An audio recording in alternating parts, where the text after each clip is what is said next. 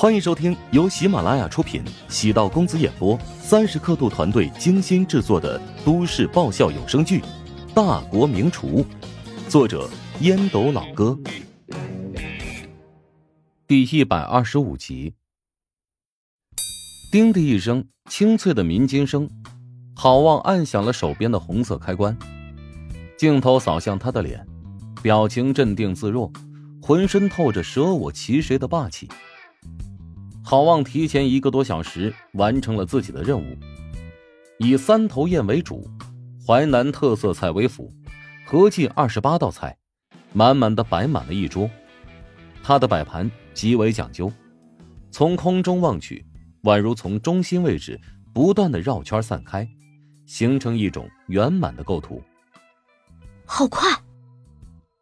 洛伊压低声音，眼神中透着一股担忧。速度虽然够快，质量会不会打折扣呢？洛伊对郝望的厨艺还是很欣赏的。他制作的菜品虽然比不上乔治更有想象力，但就基本功而论，在所有选手当中，绝对排在数一数二的位置。唐龙还是一如既往的嘴角带笑。走吧，咱们去欣赏一下好望的厨艺。虽说速度快。可能会让食物打折扣，但我觉得郝望没有那么肤浅，他肯定知道如何在高效的节奏下，完美的将食物的美味展现出来。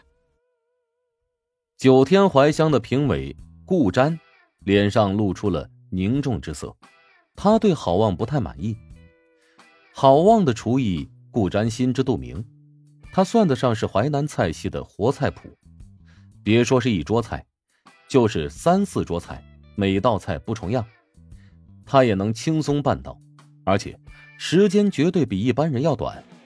现在可是比赛呀，做得快能证明你实力强，同时呢也会让评委觉得你过于自信，在印象分上大打折扣。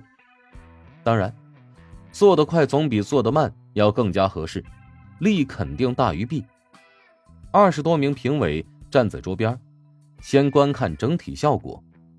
等心中有谱，再给服务员可以品尝的信号，由服务员将每一道菜分好，陆续递给评委。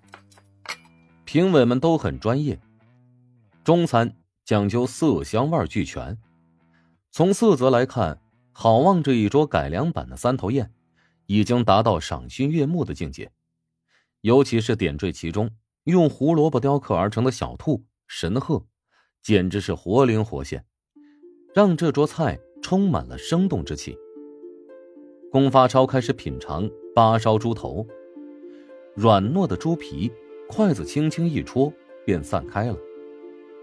八烧猪头作为三头雁的主菜，传说是一位和尚发明的，当然，和尚自己是不吃的，专门做给别人吃。后来，有一位厨师辗转托人，才将和尚的妙计学到手。这道咸甜适中、肥而不腻、入口即化的名菜，随后流传开来。原本以为火候不足，看来是自己多虑了呀。郝望在火候上下了功夫，用大火猛攻，同时注意控制水分，才能将猪头烧得烂而不散，香而不焦，口感绵软不腻，达到八烧猪头的最高境界。更重要的是，猪头肉。吞入口中后，让人无法拒绝的香味瞬间充斥在口腔里。他情不自禁的蘸了汤汁。入味的瘦肉裹上汤汁之后，吃起来更有层次感。汤汁咸咸的，又有些甜味这是淮南菜系最有特色的酱香味和湘菜的辣、川菜的麻形成鲜明的不同。八烧猪头最难得的是。不会让人觉得油腻，在咀嚼的过程中会突然蹦出类似水果的香气。猪肉的本身没有太多区别，想必是好望的高汤有些奇妙，再加上八烧猪头的来历，由一名和尚发明，形成了一种构思精巧的内涵。淮南菜向来讲究雅趣，有这种底蕴加入，整桌菜就有了灵魂。至于再尝试拆烩鲢鱼头，也是不可多得的成功之作。虽然比起乔治以心做菜的境界略逊一筹，但绝对是教科书级别的经典。以申博为那刁钻刻薄的味蕾，也被好望的这一桌菜彻底征服。除了三头宴的常用配菜之外，还制作了几道海鲜菜。之所以认可这桌宴席是创新菜，是因为菜品当中加入了不少海鲜元素。海鲜呢，不是淮南菜最擅长的食材，但经过好望特殊的烹饪手法，使得海鲜菜具备淮南菜的鲜明特点。传统的淮南菜以江鲜为主，但现代人对海鲜更为感兴趣，所以好望创新的出发点是尊重商业规律的改良。这桌宴席不仅可以用来比赛，而且还可以面向市场。进行推广，是不可多得、带来实际收益的宴席。如果放到怀香集团的高档酒楼，这一桌菜至少能报价六千八百八十八元，能给集团创造很大的收益。乔治之前的减肥神餐，尽管很畅销，但是单价很低，与这桌菜的经济效益相比，显然不在一个层次。好望算得上用心良苦。他要全面证明自己，绝对比乔治的实力更强。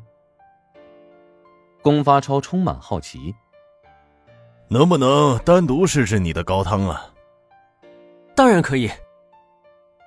郝望连忙装了一小碗递给龚发超，龚发超品尝之后，眼中露出错愕之色。